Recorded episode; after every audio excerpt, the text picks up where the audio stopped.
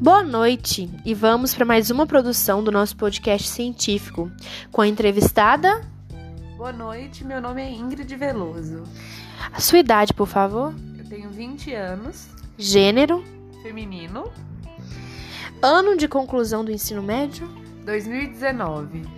Ingrid, quais as três palavras que vêm no seu pensamento quando você escuta a palavra futuro?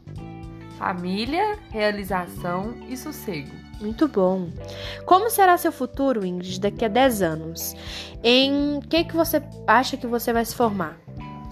É, na verdade, eu pretendo é, seguir com o meu próprio negócio. É, posso sim estar formada, mas a minha intenção é dar continuidade, continuidade desculpa, ao meu próprio negócio, juntamente com meu namorado. Onde você se imagina morando? É, na verdade, eu não tenho ideia, assim, eu tenho vontade de ir embora, mas a gente ainda não tem em mente para onde a gente quer ir ainda. Mas eu pretendo sim ir embora da minha cidade. E você se imagina casada ou ainda somente com status de namorando? Eu me imagino casada e com a minha família. Ah. E em qual, em que que você pensa que a escola ela te contribu, ela contribuiu para esse seu projeto de vida, Ingrid? Bom, é, o meu pensamento em relação a isso eu creio que é um pouco diferente do da maioria das pessoas.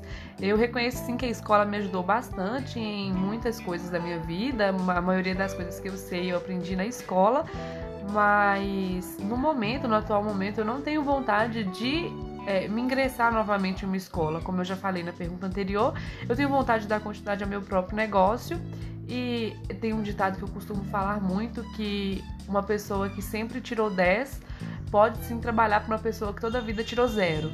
Então eu acho que não só quem tem uma formação, não só quem tem um curso, vai ser alguém na vida. Não estou falando para vocês não estudarem, estudem, tá? Mas o meu pensamento é esse. Não só quem tem um curso é alguém na vida. Se a pessoa se dedicar naquilo que realmente gosta, ela pode sim ser uma pessoa bem-sucedida.